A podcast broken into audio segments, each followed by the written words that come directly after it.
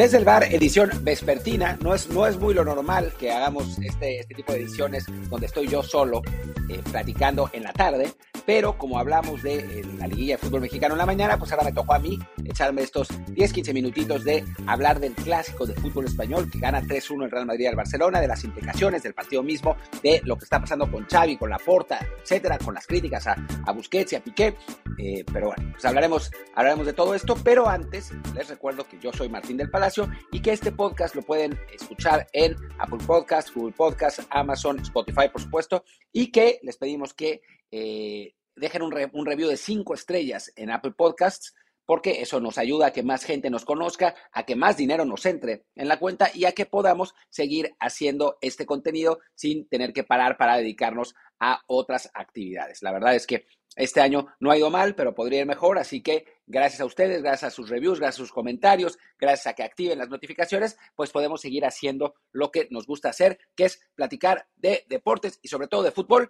que, bueno, es lo que voy a hacer ahora con el clásico entre Barcelona y Real Madrid, ganado justamente, la verdad, por los merengues, tres goles a uno, un muy buen trabajo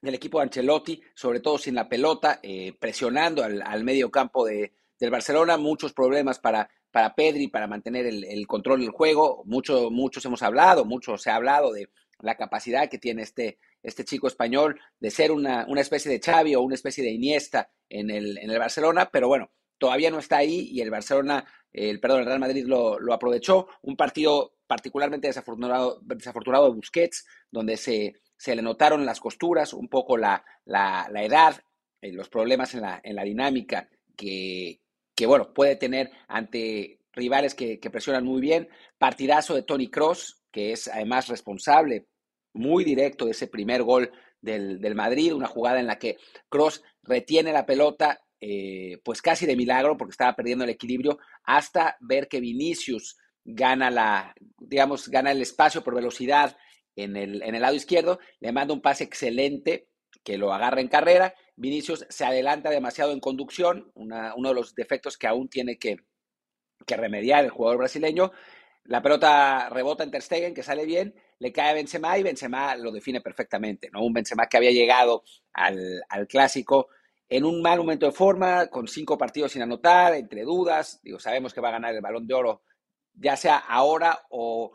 o hace unas horas, depende de cuándo estén escuchando este, este episodio, pero, pero la realidad es que esta temporada el Benzema que habíamos visto la temporada anterior o las dos temporadas anteriores no se, no se había notado. En el partido sí, de hecho hasta metió un segundo gol, su segundo gol, que creo que en ese momento era el 3-0, eh, con un maravilloso disparo de fuera del área, pero que lamentablemente para él había recibido ligeramente en offside, pero iba a ser un golazo. Y bueno, en, en el mejor momento posible Benzema recuperó su mejor versión. Pero bueno, regresando un poco al, al análisis del partido. Un muy buen partido también de Valverde, el, el, uruguayo en esa posición de falso extremo derecho, en la que pues aprovechó que Alejandro Valde, el, lateral del Barça, es, es, un futbolista con enormes condiciones, a mí me encanta, pero que todavía tácticamente le cuesta, le dejó mucho espacio en la recepción eh, durante pues varias partes del partido y Valverde lo aprovechó y así aprovechó también para el segundo gol, ¿no? Un gol que además fue un poco una, una mezcla de, de lo que hace muy bien el, Real Madrid y de lo que podría hacer muy bien el Barcelona en, en, otra situación, ¿no? Un Madrid que rompe rápidamente en vertical, finalmente la pelota llega a, a tres cuartos de cancha, un poco afuera del área, eh, buen, eh, una, una, buena posesión de los, de los madridistas que, que, pasan de Vinicius a Benzema, después me parece que a Cross,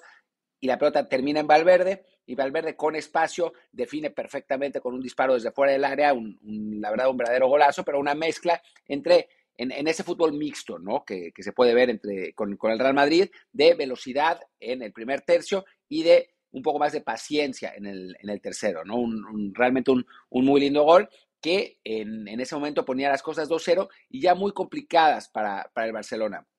Un Barcelona que en este momento está pues muy bajo presión, eh, Xavi lo está eh, por una, una cuestión de estilo, obviamente, pero también por una cuestión financiera, porque Laporta sabe que si el Barcelona no obtiene los resultados que necesita, se va a meter en problemas serios financieros, serios, serios. Y bueno, Xavi es el responsable de, de, sacar el barco a flote y la realidad es que esta temporada, con la inversión que se ha hecho, con el plantel que tiene, pues ya no hay pretextos como la temporada pasada y pues el camino va más o menos hacia el mismo lugar, ¿no? Hacia la eliminación temprana en Champions League y hacia un segundo lugar en liga después de este resultado, aunque todavía quedan muchas jornadas, que definitivamente no sería suficiente para, para el Barcelona y para que se sientan eh, tranquilos.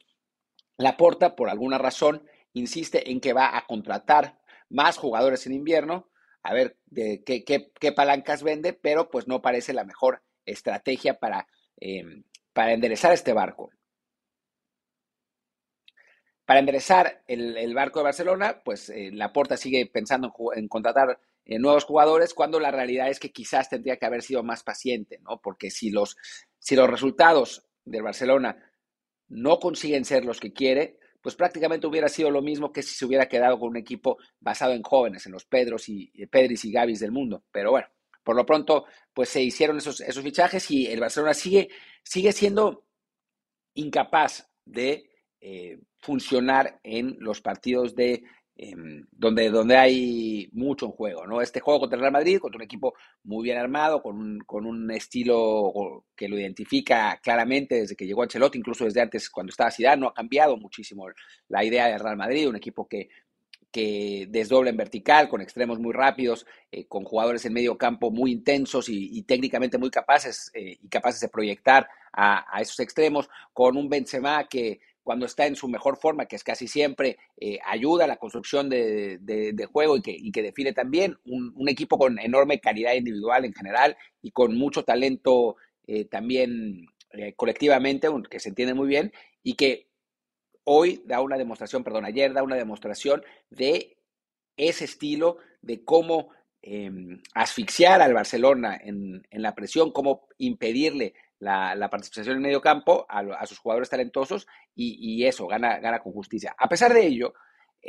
después del 2-0, en el, segundo tiempo, Barcelona empieza a jugar mejor, ¿no? Eh, buscando a, a Dembélé, que con sus claroscuros, con sus altos y bajos, eh, era pues el principal peligro del, del, Barça. Primero Lewandowski tuvo una jugada todavía en el, en el primer tiempo, un, disparo que falla, que además está en fuera de lugar, pero que, que bueno, podría haber eh, cambiado un poco la,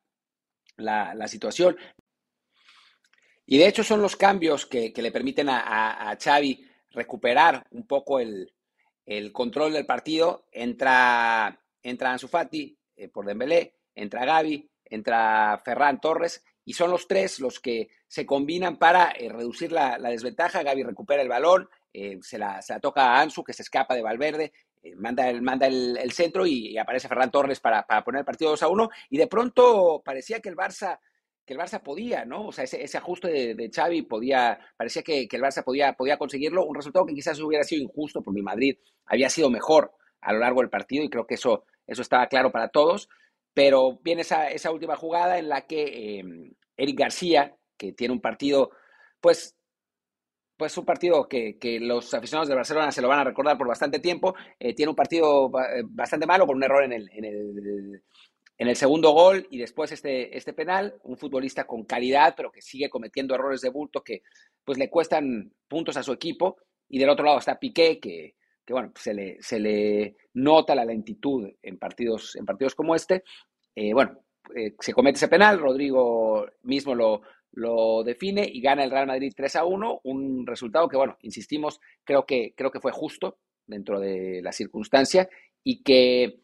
pues, le permite al Real Madrid volver a tomar el liderato de la liga, el Barcelona cae al segundo lugar y lo pone de nuevo en crisis. No habíamos hablado eh, durante un ratito en este programa, ya lo habíamos hablado en, el programa anterior, la, situación complicada que tiene la porta y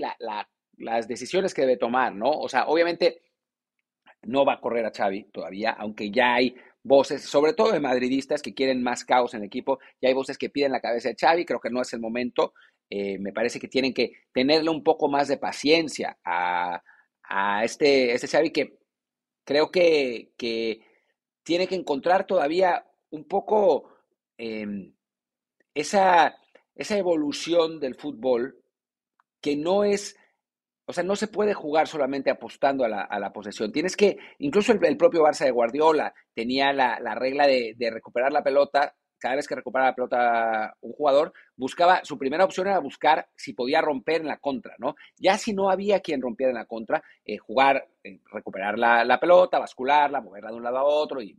el, típico, el típico juego de, posición del, del, Barça. Pero el contragolpe era una parte esencial en, en, aquel equipo de Guardiola. En este no. En este, este parece un equipo demasiado estático que, apuesta demasiado a,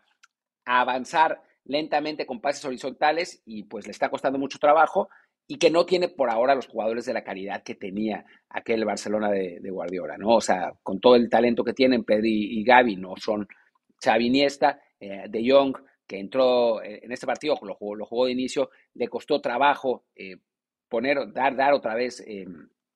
bueno, de tener, tener influencia, ¿no? Sobre todo porque, porque Valverde lo, lo controla muy bien, Em, es, eh, Xavi tiene que, que, descubrir un poco más la identidad de este Barcelona, que no dependa tanto de Lewandowski.